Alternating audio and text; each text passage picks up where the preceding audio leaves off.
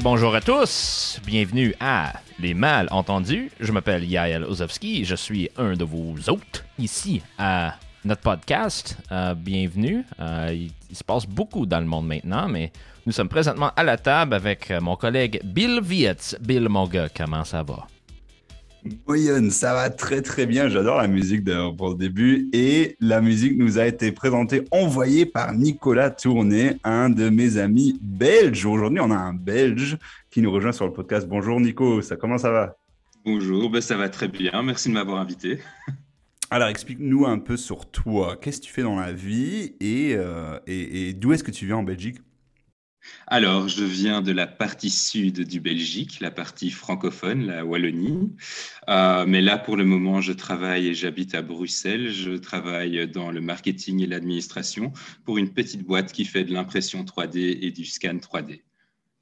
Magnifique. Alors, donc, dis-nous un peu sur... euh, parce que nous, on parle beaucoup de langues dans ce podcast. Ok, On parle beaucoup de langues et des divergences de langues. Donc, euh, en Belgique, dans ta région, est-ce qu'il y a un, un dialecte, un accent spécifique? Et si oui, est-ce que tu peux le faire? Ah, c'est dur de simuler ça, mais je viens du Namurois. Donc, euh, c'est la province de Namur, dont euh, le chef-lieu est donc la ville de Namur, fatalement. Et nous sommes réputés pour être assez lents. Et notamment sur les fins de phrases, c'est un peu traînant comme ça. Mais après, c'est dur de, de, de, simuler, de simuler. Mais si à un moment, vous voyez que je parle et que sur la fin, ça devient un peu. euh, ça a le rythme d'un escargot, eh ben là, c'est peut-être un- mon fond namurois qui refait surface. C'est ce côté traînant. ah, C'est un peu comme Yael alors, non? Elle, tu fais un peu la même chose, non? Euh, pas nécessairement, ça, ça va dépendre des fois. Mais je trouve qu'avec avec les Québécois, on va aussi couper la fin des, des mots. Euh, un exemple, si on veut dire dentiste ou on veut dire euh, journalisme, on va, on va toujours dire dentiste, journaliste. On ne dira pas le, le ST ni le M. Euh, donc, Non, mais les euh, pires, les quel, pires- quel les- changement? les pires en français, les pires en français pour avaler les mots, c'est les Français. Alors là, moi je, moi je me rappelle, moi je regardais toujours le foot à la télé belge. Parce qu'au début, quand on apprend le français au Luxembourg, je- moi je comprends rien du tout, surtout quand il y a un commentateur français. Donc là, j'écoutais toujours euh, la, la, la, la télé belge. Parce que il y a plus de prononciation. Et aussi, un truc que j'adore sur les Belges, et Nico va, je pense, me, me confirmer sur ça, c'est que quand tu, quand tu apprends le français et tu fais une faute, les Français ont tendance à te, à te, à te corriger immédiatement, Ah donc oui, oui, les Belges ne le font pas du tout. Oui, oui, ça, effectivement. Euh, ça, c'est toujours un choc culturel en- entre les Belges francophones et les Français. Par exemple, les Français, effectivement, sont très à cheval sur, euh, la, prononciation. Si vous avez un mot comme essuie, voilà, c'est E E-S-S-U-I-E, eh ben, les Français, ils vont vraiment insister sur le U et le I, alors que les Wallons vont juste faire une sorte de W. Euh, et ça, c'est au revoir. tous ces mots-là, effectivement, les, les Français sont vraiment à cheval sur la prononciation. Là où en Belgique, pour le coup, c'est plus à l'aise et il y a certaines tournures qui ont tendance à se transformer euh, en, W. Euh, pour euh, tout, oui, les UI, les OU, les euh, OI, ce genre de choses, ça- c'est remplacé par des W phonétiquement parlant dans Et- le sud de la Belgique. Et aussi le fait que le W existe en Belgique, donc en France, il est presque Voilà. inexistant. Le W Oui, il est oui, presque jamais oui, utilisé. Mais le, le W, c'est pratiquement notre identité, j'ai envie de dire, pour les Wallons. C'est- c'est c'est le logo de la région wallonne. C'est Est-ce que, est-ce que, alors, explique-nous peut-être aussi le wallon, parce que ça c'est aussi une langue propre. Est-ce qu'il y a encore des, gens qui le parlent? Est-ce que tu l'as déjà entendu parler? Euh, il y a plutôt des expressions qui circulent, je dirais. Donc, euh, il y a plutôt des, expressions résiduelles.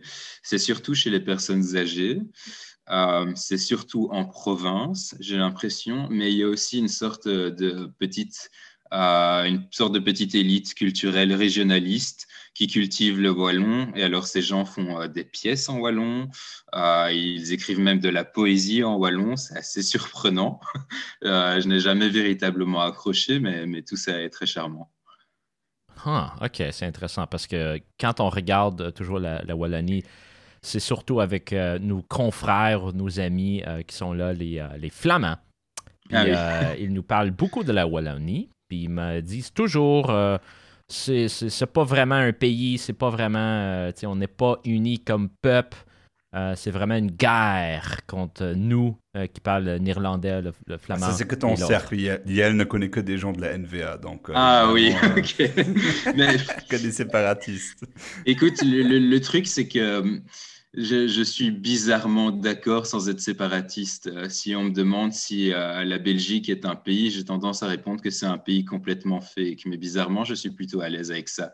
Donc, euh, ok, donc tu es d'accord avec Nigel Farage qui dit la même chose? Oui, oui, oui. Je sais que ça peut choquer, ça a choqué certains. J'en ai déjà parlé avec des proches et des amis, et je sais qu'il y en avait qui hochaient de la tête. Euh, on va dire 50% qui hochaient de la tête et qui disaient oui, notre pays est fake, mais, mais, sans nostalgie et sans que ce soit non plus un drame. Et puis les 50 autres, euh, on va dire les Belgicains, pour qui c'est un drame et qui ne veulent pas le reconnaître ou en tout cas le voir comme moi et d'autres le voyons. Et quand toi, tu es à l'étranger, on te demande tu viens d'où, enfin, tu es de quelle nationalité, tu dis quoi? Mhm. Enfin, instinctivement oh, je, dis, euh, je dis Belgium. Oui, instinctivement, parce que c'est le truc qui est quand même reconnu euh, sur une carte. Si je commence à parler de Wallonie, ça va devenir bizarre, d'autant plus que maintenant, ça fait quand même plusieurs années, euh, huit ans, je pense, que j'habite à, Bruxelles. Euh, donc Belgique, parce qu'évidemment, c'est, on va dire, c'est une sorte de marque internationalement reconnue. Donc c'est une logique de brand recognition en quelque sorte. mais c'est pas une c'est pas non plus vraiment une logique identitaire très forte. Euh, ce pas, je, je, ne suis pas belge comme un Français. Français, c'est pas. Et à nouveau, je le dis sans drama parce que je ne suis pas sûr d'envier les grandes nations historiques qui ont tout ce bagage traumatique derrière elles. Euh, mais, mais, voilà, c'est différent à mon sens. Ah, moi, je, moi, je suis d'accord, il faut, il faut bien changer la Belgique, il faut retourner déjà la province de Luxembourg au Grand Duché de Luxembourg, comme il faut le faire. Il y a déjà un groupe Facebook d'ailleurs qui en fait même une pétition pour demander ça. Moi, je suis bien d'accord. Déjà, on emploie la moitié de la, province de Luxembourg, donc euh, ah ton, qu'à faire, il hein, faut, faut, déjà le réincorporer. Parce que tu sais, tu sais, le truc était, quand on a refait les frontières, on nous a dit, Lux, euh, aux Luxembourgeois, on va suivre la frontière linguistique. Mais ce qu'ils n'ont pas du tout fait, une, ville comme Arlon, où la majorité des gens parlaient luxembourgeois, on n'a même pas respecté. Donc, bref, on va pas refaire l'histoire, mais, euh, oui, oui, ça, sincèrement, à nouveau, euh, moi, je, je, je, serai Premier ministre, on me donne un papier, voilà, je signe et vous récupérez Arlon si vous voulez. Je, je pas vraiment. de toute façon, on vit en fait dans l'Union européenne avec un, dans un certain régime d'ouverture qui fait qu'on peut passer ses frontières euh, sans avoir l'impression de passer des frontières, précisément. Donc, sincèrement, euh, je veux dire, au pire, euh, j'ai presque envie de dire, je serais jaloux des gens qui habitent à Arlon parce qu'ils auraient un meilleur régime fiscal. Absolument. Il faut, faut bien se fiscaliser au Luxembourg, c'est bien meilleur, j'avoue. Euh, Yael, toi, tu as déjà été en Belgique euh, Tu as, visité quelle ville En Wallonie, pas vraiment. J'ai pris le train il y a quelques années, donc j'étais un peu perdu dans les villes, en région, mais pas. Non, euh, vraiment, euh, c'est plutôt à Leuven. Je suis allé à, Bruxelles plusieurs fois, c'est clair, mais euh, pas vraiment à Wallonie, malheureusement. Quand tu, quand tu vas en Flandre, c'est très très fascinant. Moi, j'ai fait l'expérience que quand tu es en Flandre, et, si, si tu es dans une ville comme Gand, enfin Ghent, tu parles français tu as, plus de chances à trouver des personnes qui, voilà, qui vont te répondre immédiatement en français. Tant que si tu es à Anvers, Euh, là, c'est plus difficile. Ils sont plutôt sur leur principe de d'abord vérifier que tu n'es pas belge avant de te répondre en français. Parce qu'ils parlent parfaitement le français, ils veulent juste pas le parler au wallon. Oui, ce sont des histoires différentes, mais euh, euh, pour faire bref, Gand est une ville qui a été très très longtemps une ville libérale, très bourgeoise et avec une une bourgeoisie essentiellement francophone. Et euh, aujourd'hui encore, c'est vrai qu'à Gand, ils sont plus, on va dire, euh, je ne sais pas comment dire ça, mais euh, French friendly, ou en tout cas, ils sont plus, ils ont plus tendance, oui, à accepter le français et à vouloir discuter comme ça amicalement que quand on va vers Anvers ou même à la côte belge, ce qui est bizarre parce que c'est quand même un spot touristique. Mais là, effectivement, c'est un peu plus tendu. Mais si on fait l'effort de commander quelque chose en néerlandais, même si on s'empêtre et, et qu'on baragouine, en général, il y a un petit sourire et ça se détend un peu.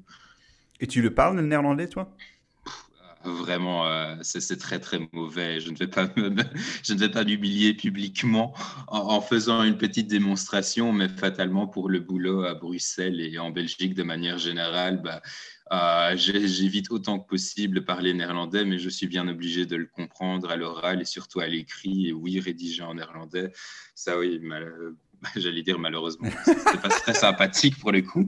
Là, j'ai absolument rien contre le néerlandais en réalité. Hein, pour moi, c'est plus une langue, une langue business. Je n'ai pas de dégoût particulier, je n'ai pas non plus de fascination particulière. Si j'étais un vrai Belgicain, je devrais normalement me taper sur le cœur en disant que c'est une langue nationale comme une autre et avoir une sorte d'attachement euh, affectif ou émotionnel, mais ce n'est pas ce n'est pas le cas. Puis si nous sommes dans une, euh, disons, une, ville en Wallonie, disons Liège, euh, Namur, est-ce qu'il y a euh, sur les pancartes, sur toutes les affiches, est-ce que c'est bilingue? C'est-tu aussi en irlandais ou c'est juste français? Non, 100%. C'est juste, c'est juste, c'est juste français. Et dans certains recoins de, de, la Wallonie, et oui, en fait, je, je dirais même Liège et, et, Namur, il y a même parfois un très fort sentiment anti-flamand ce qui est assez, ce qui est assez ironique, sachant qu'officiellement, ce sont les Flamands qui sont les méchants nationalistes qui veulent se séparer. Mais je me souviens, euh, j'étais à, à l'école en primaire en Wallonie, dans la région du Namurois,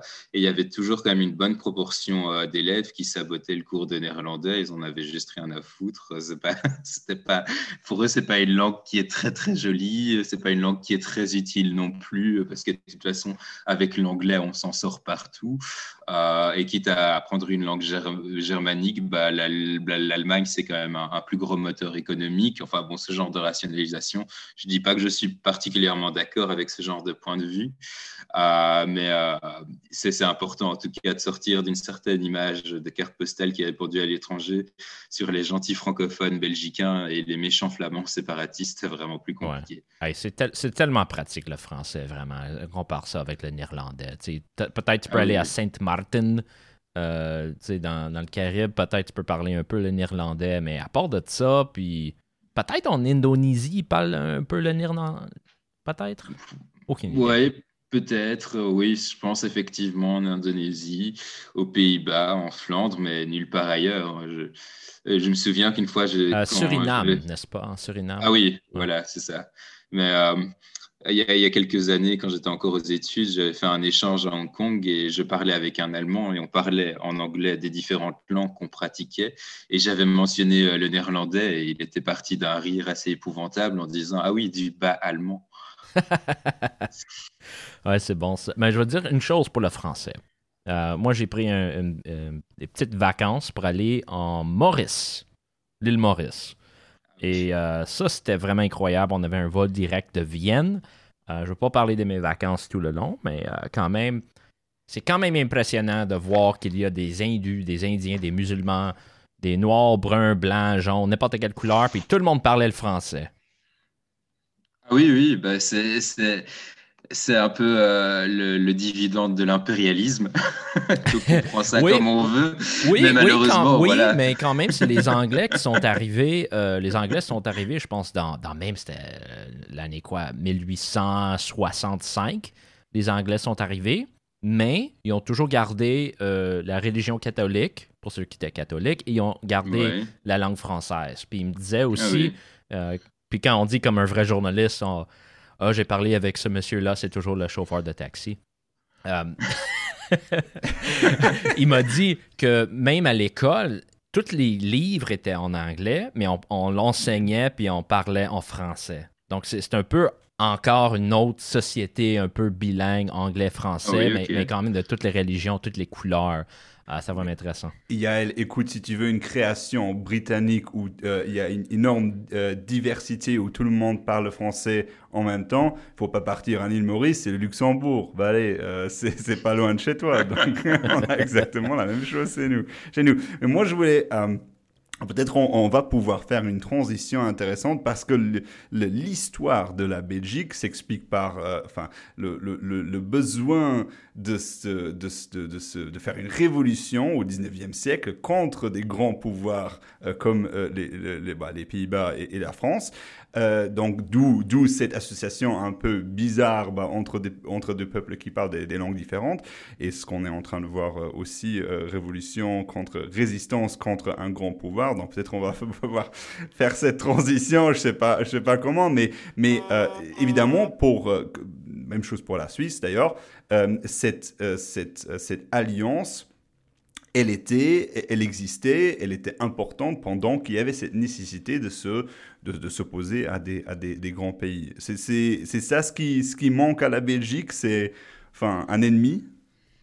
Oui, euh, oui, en quelque sorte. Euh, je pense sincèrement, à nouveau, je dirais ça, il y a des amis belges qui vont m'écouter et qui vont hurler au scandale, mais euh, je pense que la Belgique était essentiellement un État tampon manigancé par les Britanniques pour lutter contre l'expansionnisme français et aussi contre l'expansionnisme hollandais. Donc, oui, clairement, c'est une sorte de bricolage euh, euh, ethnolinguistiquement incohérent euh, qui, a été inventé pour contrarier les grandes puissances. Et je me dis, c'est un but tout à fait valable au demeurant. ça, ça, ça, ne me dérange pas plus que ça. Mais là, effectivement, c'est vrai que le contexte a changé. c'est pour ça que dans dans une grande Europe qui est ouverte où euh, les frontières n'ont plus vraiment beaucoup de sens et tout, bah, c'est un peu logique d'une certaine manière que, que, que, le mouvement flamand, que la Flandre essaye de s'émanciper dans la mesure où c'est une puissance économique comparée à, la Wallonie qui, pour le dire pudiquement, est économiquement euh, sinistrée après euh, plusieurs décennies de, de, de gouvernement socialiste quasiment ininterrompu. Euh, et, c'est une stratégie qui n'a pas de coût pour la Flandre parce que de toute façon, on est dans un grand marché européen, on est, dans l'OTAN. C'est oui, c'est. je pense que le contexte a changé, que c'est pour ça que la Belgique, que la Belgique est en train petit à petit de se fragmenter. C'est une sorte de chute au ralenti. Euh, c'est effectivement le contexte des grandes puissances européennes n'est plus là. Après, peut-être qu'il va, peut-être qu'il va revenir. Ça, ça j'en sais rien. Je n'ai pas de boule de cristal. Donc, peut-être finalement que, que, que, que, que le nationalisme flamand va devenir une sorte de caprice qu'on ne peut plus se permettre. Mais là, en tout cas, dans une économie européenne ouverte et dans un monde qui, jusqu'il y a peu, était relativement stable, bah, pourquoi pas. on ne peut pas juste parler des, des Anglais puis euh, des Néerlandais. Il y avait aussi euh, une très grande euh, présence euh, des Belges en Afrique avec le colonialisme et impérialisme. Et c'est quoi, c'est quoi vraiment la relation aujourd'hui entre mais, Congo, Zaire, n'importe quoi, et, et le Belgique? Y a-t-il de quoi? Est-ce que c'est souvent dans les nouvelles? Y a-t-il beaucoup d'artistes qui, qui vont aller faire des spectacles ou des, des, des shows peut-être en, en Congo? Moi, j'ai aucune idée. Il y, a, il, y a, il y a effectivement ce genre de choses. Il y a aussi euh, fatalement euh, beaucoup euh, de gens d'ascendance congolaise en Belgique, notamment votre invité. Donc effectivement, ça, il y, a, eu des échanges et il y en a encore.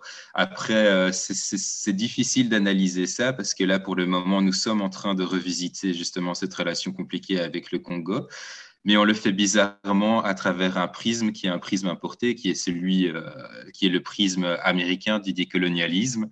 Donc ça donne des mélanges assez bizarres où euh, pour le moment on est en train de remettre en question ce passé colonial, notamment il y a, des controverses autour de musées, autour de monuments et on, remet en question euh, ce, passé colonial en utilisant des éléments de langage anglo-saxon qui sont issus euh, d'un jargon, jargon, jargon pardon, américain qu'on qualifie généralement de woke. Donc c'est une situation qui est assez spéciale où euh, on répudie un, ancien impérialisme au, nom de quelque chose qui pourrait être interprété comme un nouvel impérialisme d'un type différent, d'un type culturel.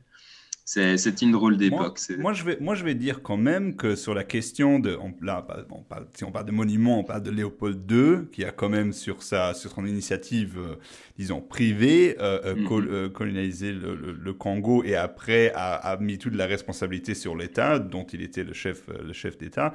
Moi, je pense quand même que c'est légitime de demander de mettre les, les statues de Léopold II dans un musée au lieu de l'avoir en public. Moi, je trouve ça raisonnable.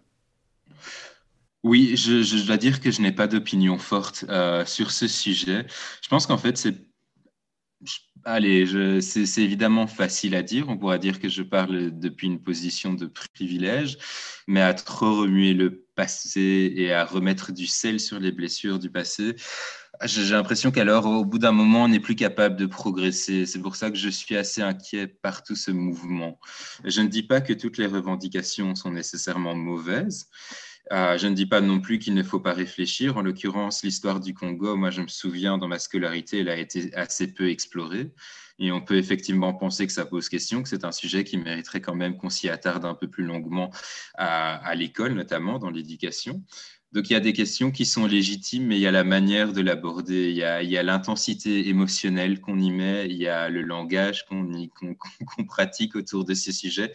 Et, tout, ça, tout ça me laisse assez perplexe. Euh, notamment à nouveau aussi, c'est une discussion qui est, on va dire, belgo-congolaise et belge, mais qui est aussi contaminée bizarrement par une culture, euh, la culture américaine en l'occurrence, qui n'a rien à voir. Je ne pense pas qu'il y ait un méchant plan au demeurant euh, pour euh, nous imposer ces éléments de langage. C'est juste la modernité, c'est les réseaux sociaux, c'est Netflix, tout ça, mais ça n'empêche que les conséquences sont là et qu'on ne pourra pas avoir une, une conversation apaisée sur le passé colonial belge si des gens ne peuvent pas parler parce qu'ils doivent être exclus d'un safe space qui est réservé aux personnes noires ou parce qu'ils ont un privilège blanc les disqualifie d'office donc c'est assez compliqué là-dessus. Donc mon nom c'est Yael, euh, prénom, euh, mail et euh, mes privilèges sont... OK. On, parle souvent de ce thème-là, l'anti-américanisme ou la puissance des États-Unis et surtout dans la culture. Est-ce qu'on voit maintenant en Belgique qu'il y a, y a une culture fière? Y a-t-il quelque chose qu'on peut dire celle-là n'a pas encore été pénétrée par les Américains ou avec euh, toutes les technologies, avec toutes les compagnies. Euh, on voit vraiment la puissance américaine euh, en Belgique. Mm-hmm. Non, les Belges ne sont pas les Français. Oh. oui, après, après, à nouveau, vous pouvez inviter un autre Belge qui aura un autre avis, et ça pourrait être intéressant. Mais en l'occurrence, je pense que non seulement il n'y a pas de, de résistance à, l'américanisation en Belgique, mais je pense que nous avons été américanisés avant tous les autres, justement parce qu'on n'est pas. La Belgique ne fait pas partie de ces grandes nations historiques et littéraires, euh, historiquement lourdes, euh, avec une grande tradition littéraire et ce genre de choses. Euh, c'est une sorte de bricolage ethno-linguistiquement, culturellement pas très cohérent. Euh, et du coup, je pense que la Belgique, en tant que petit pays qui a un peu été martyrisé par les deux guerres mondiales et qui a euh, ouvert grand les bras à l'Union européenne, à l'OTAN et aux institutions internationales de manière générale, ben, je pense qu'en fait, la Belgique est plutôt une sorte de laboratoire, euh, on va dire, de l'américanisation culturelle. Là où je dirais qu'il y a de la résistance, ben, c'est que nous sommes de fiers sociodémocrates en lutte contre le méchant néolibéralisme ah du consensus de Washington. Euh, mais du point de vue culturel, je, ne vois pas vraiment euh, euh, bah, de, de, grande résistance si dans les universités pour être, euh, pour être honnête. Dans les facultés de lettres, de linguistique, il y a, il y a comme ça une petite littérature qui s'intéresse au belgicisme, qui s'intéresse au dialecte wallon. Il y a l'équivalent flamand en demeurant. Il y a aussi même l'équivalent bruxellois, parce qu'il y avait aussi, euh, allez, on va dire, un petit patois bruxellois, même s'il est en train de disparaître. Euh, donc, si, il y a des petites poches de résistance culturelle, mais elles sont subventionnées. Et quand quelque chose est subventionné, ben, ça veut dire que, que c'est, on va dire, que c'est supposé mourir. Ouais, ça, et, franchement, euh, et, franchement, et franchement, si la Belgique, c'est vraiment le grand opposant au néolibéralisme, ça va vraiment instruire les gens à, à aimer le néolibéralisme quand tu as tes 4000 euros bruts, il te restera après, et après, il te restera 3,20 euros et un ticket restaurant. Je pense que ça, ça va apprendre aux gens de peut-être euh, prendre une approche plus anglo-saxonne. évidemment, et, évidemment, mais si, tu es belge et que tu parles de réforme, que tu dis, bon, ben, peut-être que là, on a dépensé euh, trop, peut-être que ces règles-là, il faudrait les assouplir, ben, en général, on va te ressortir le grand, le grand épouvantail américain, ce qui est à nouveau un paradoxe dans un pays où on héberge l'OTAN, dans un pays où on héberge l'Union européenne, dans un pays qui, de manière générale, n'a pas une culture très forte et qui est, je dirais, de bout en bout américanisé. Je dirais, à, quelques pas de mon école, à Philippeville, pas loin, il y avait la ville de Florène où il y a des bases militaires américaines et il y avait, des, il y avait un type dans ma classe, son père était un soldat américain. Enfin, je veux dire, c'est assez marrant. Euh, mais, à la moindre suggestion de, réforme, bizarrement, là, l'Américain devient le diable qui sera brandi pour dire oui, mais tu as envie d'être comme aux États-Unis où les gens ne vont pas à l'hôpital et, d'autres euh, propos assez délirants du même type. Ah, puis c'est même pas les Américains. Euh, je m'en souviens très bien de l'accord libre-échange entre le Canada et l'Union européenne. Puis ça venait directement devant le Parlement de la Wallonie. Et on ah avait notre. Euh, euh, je pense que était quoi? Elle était ministre, euh, je sais pas, d'échange, aucune idée, Chrystia Freeland, qui est aujourd'hui vice-premier ministre du Canada. Puis elle a pleuré devant le Parlement. Elle disait oh, On a travaillé tellement fort là-dessus, puis c'est tout tombé aux pieds des Belges.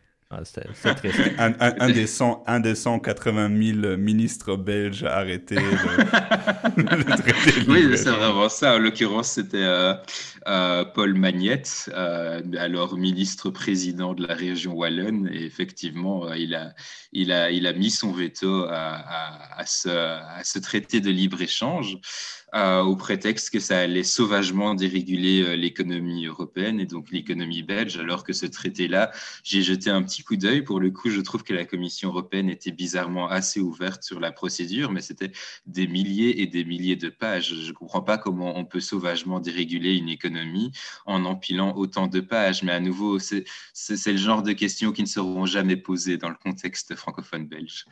Ah ouais, ça c'est vrai. Ouais. Puis euh, c'est un, peu, un peu triste parce que tout le monde avait beaucoup de d'émotions, puis tout le monde était très ému, puis on a vu euh, Christia Freeland qui est là, puis elle est vraiment un personnage... Euh, je veux dire qu'elle n'est pas agréable. pas du tout, puis c'est un peu malheureux.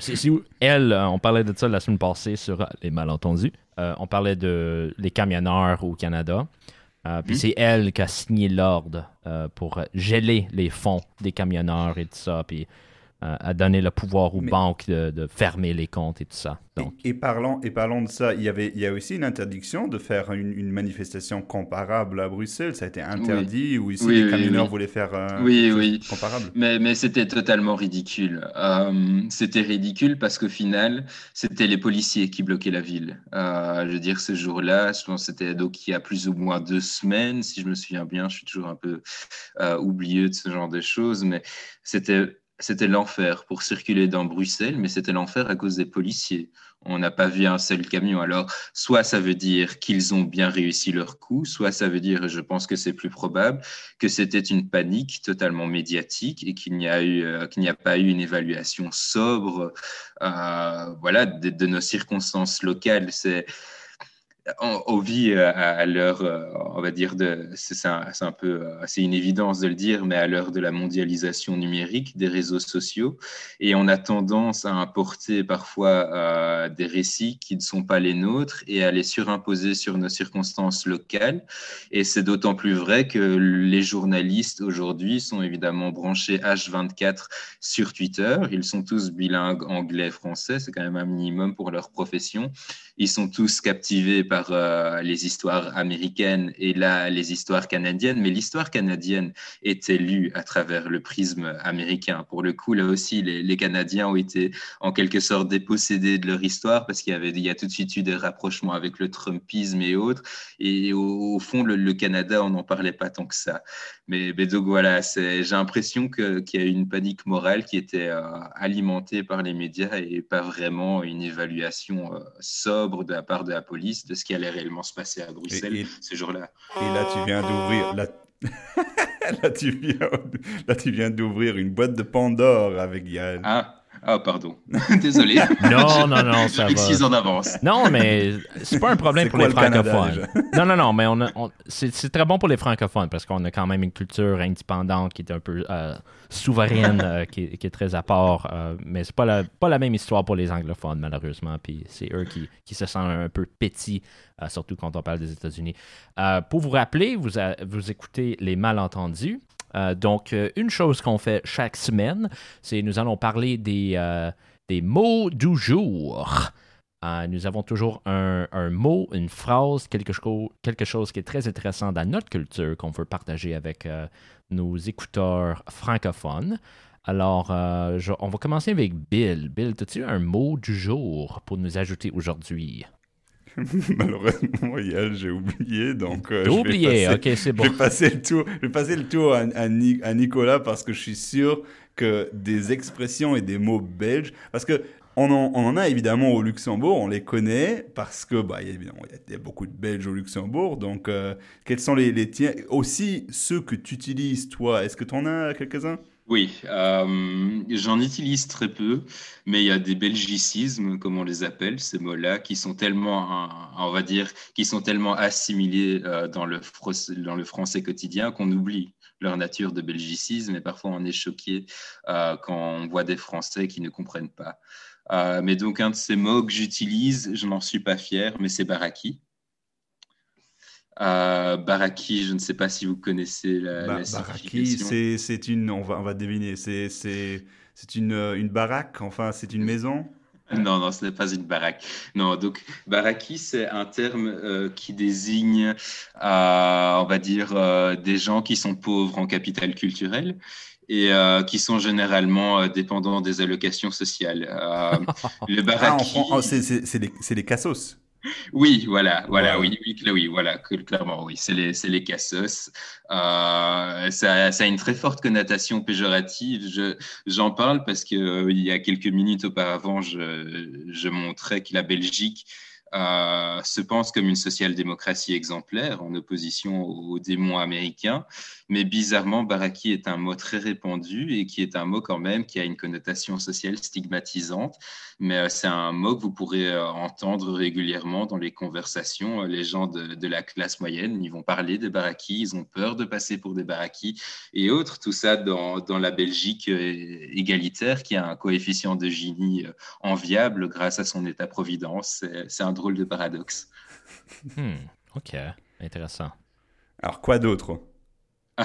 Alors, euh, peu, peu, peu, euh, Dringuel. Dringuel, dringuel. Dringuel. dringuel, c'est- Draguel. Ça, c'est.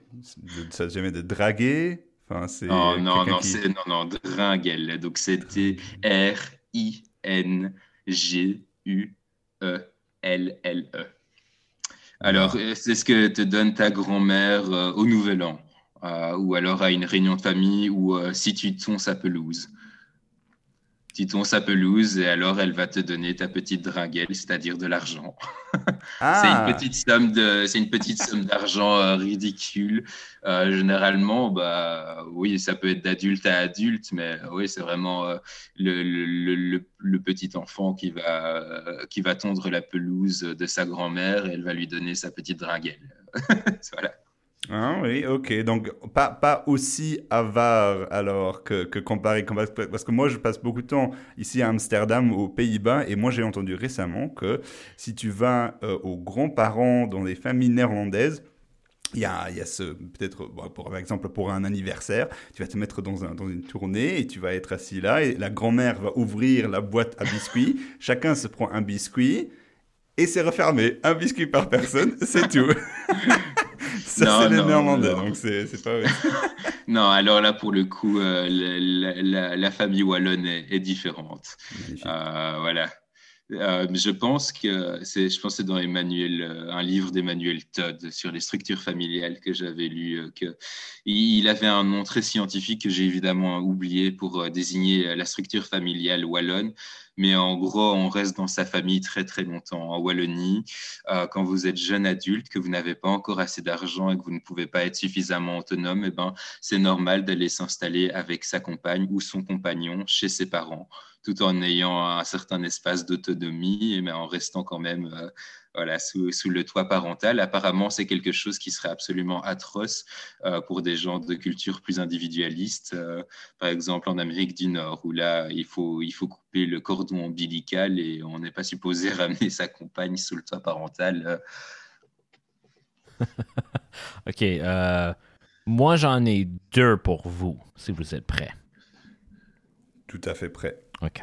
On va faire ça de bonne façon québécoise. Le mot, c'est magané. Magané.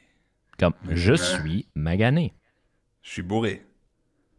Euh, un, peu. D'habitude, on dit ça après que tu as beaucoup bu euh, le jour avant, puis t'es magané. Euh, vraiment, on peut traduire comme fucked up. Oh. mon premier anglicisme. mais aussi quand, aussi quand quelque chose est brisé, quelque chose est pété, euh, quelque chose est brisé, on va dire Hey, il est magané. il, n'est pas propre, il est magané, euh, il marche pas. Donc Charleroi est magané? très... Oui, oui, Charleroi est vraiment magané. Très, euh, très, très magané. oui, oui, et encore plus qu'avant, ça faisait longtemps. Il y a deux semaines, je suis retourné dans la campagne chez mes parents et j'ai pris le train. Ça a été une très mauvaise décision, évidemment. Euh, et j'ai dû passer par la gare de Charleroi et c'est un, chantier. Euh, c'est un chantier, mais ça a été rénové il y a 10 ans. Et ça, c'est un truc qu'il faut savoir sur Charleroi et sur la gestion euh, wallonne de manière générale. C'est que tous les 10 ans, tu vas faire des travaux et tu ne sais pas pourquoi. Parce que la gare était très fonctionnelle, mais je ne sais pas, il y avait peut-être un. mais du coup, oui, c'est un, un, véritable champ de guerre. Charleroi est magané de manière générale et il est encore plus qu'avant. Oh, wow. On verra avec les bombardements à l'avenir. Euh, donc, deuxième phrase. Ça a pas d'allure. Oh, ça veut dire que, euh, que ce n'est pas que ce n'est pas élégant ou que ce n'est pas convenable? Euh, non, pas du tout. dans le ah. fond, la meilleure façon de, de vous dire c'est quoi C'est en, en allemand, on va dire es ist wurscht. C'est des saucisses. c'est comme on ne comprend pas, ça n'a pas d'allure, ce n'est pas vraiment connecté avec l'autre. Donc, je sais que quand on pense de ça, on dit Ah, ok, peut-être c'est pas beau, mais non, ça, veut juste dire que ça n'a aucun bon sens. Euh, on ne peut pas les connecter. Donc, ça n'a pas d'allure. Ok, c'est ce que dit Joe Biden n'a pas d'allure. Exactement, exactement voilà. ça. ouais, alors euh, j'ai mon, mon petit livre québécois. Nicolas, es-tu déjà allé au Canada? Euh, jamais, mais j'adorerais y aller. Juste pour les paysages. Mais les gens ont l'air très sympathiques aussi. Pour faire un tour en camion. Oui, je pourrais faire un, tour en camion, mais j'ai peur alors que Justin Trudeau euh, gèle euh, mes, avoirs bancaires et, je ne peux pas prendre un tel risque. et je sais qu'on n'a pas parlé de ça cette semaine. c'est clair qu'il y a beaucoup qui se passe maintenant en Ukraine et tout ça, mais euh, ce que je trouve très intéressant dans la presse canadienne, surtout francophone, c'est que le nom euh, Poutine est euh, le même nom que notre, notre plat national, la poutine avec les frites et le fromage. donc, c'est toujours drôle de, lire ça. Poutine, je pense. Mais en français, tu, tu réécris plein de trucs. Enfin, c'était toujours aussi. c'était pas, c'est pas aussi Ben Laden aussi qui, qui est différent. Oh, c'était. Laden. Hey, Ben. tu connais Ben? Ben Laden. Mais aussi, en, en, québécois, on va dire Ben, B-E-N, euh, pour dire bien. Donc, hey, moi, j'ai bien j'ai ben de l'argent dans mon coffre. C'est toujours écrit de la même façon. J'ai bien. Donc, ouais, ça marche. C'est un bon truc à avoir. Pour un, pour un luxembourgeois, c'est bien de savoir euh, comment le dire. Ouais, Exactement, exactement. Et bon, euh, d'autres pensées euh, pour, euh, pour conclure notre podcast, Nicolas? As-tu d'autres choses qui peut-être qui sont, sont sautées à la tête? Pas, pas, pas, spécialement, à nouveau. Moi, je, je me laisse guider, mais sur, je n'ai pas visité le Canada, mais j'ai goûté la poutine. Ah. Euh, c'est un des stands au marché de Noël à Bruxelles qui a le plus de succès. Il y a toujours une file de dingue. Les gens sont fans de poutine. OK, donc il y a un Québécois expatrié qui est allé là, puis euh, il, a, fait son grand entrepreneur, puis il a montré euh, les Belges c'est quoi la poutine. Et quand, quand, j'ai dit fan de poutine, je parle bien du plat. Hein, on est d'accord, on est d'accord. OK. Ça, c'est le seul clip qu'ils vont prendre. Euh, et pour vous rappeler, euh, nous sommes sur le podcasting 2.0. Donc, si vous avez une application euh, de podcasting moderne comme Fountain, comme Breeze, vous pouvez nous envoyer vos Satoshis, Bitcoin, en écoutant. Et vous, vous, vous, pouvez voir les chapitres aussi si vous êtes dans ces lecteurs modernes. Nicolas, es-tu un homme de la crypto-monnaie? Euh, non, malheureusement, mais avec tout ce qui se passe pour le moment, je me dis, tiens, je vais peut-être m'y mettre. Ah, alors, je, serai, je serai euh, late at the party, ce qui n'est généralement pas la meilleure position dans laquelle se, se retrouver. Euh, mais, mais je pense en revanche que c'est une. Je ne suis peut-être peut-être pas nécessairement intéressé par les crypto-monnaies, mais la, technologie euh, de blockchain, euh, c'est plus que les crypto-monnaies. Et ça, c'est évidemment intéressant, surtout dans notre époque euh, de, censure. C'est peut-être probablement la clé de l'avenir, en tout cas pour ceux qui tiennent à leur liberté. Ben oui, c'est exactement ça. Et bon, ça fut les malentendus. Bill, ça fait un plaisir. Nicolas, ça fait un plaisir. Merci de m'avoir invité. Bien sûr. Merci, Nico. Le plaisir était partagé. Ben on se dira quoi? On se dira quoi, voilà. à la prochaine, les gars. Euh, salut. On est serré dans une caisse, On est serré dans une caisse, On est serré dans une caisse. Passez-moi cette foutue maille. J'ai attendu trois piges avant de réclamer les pépettes. Tout travail mérite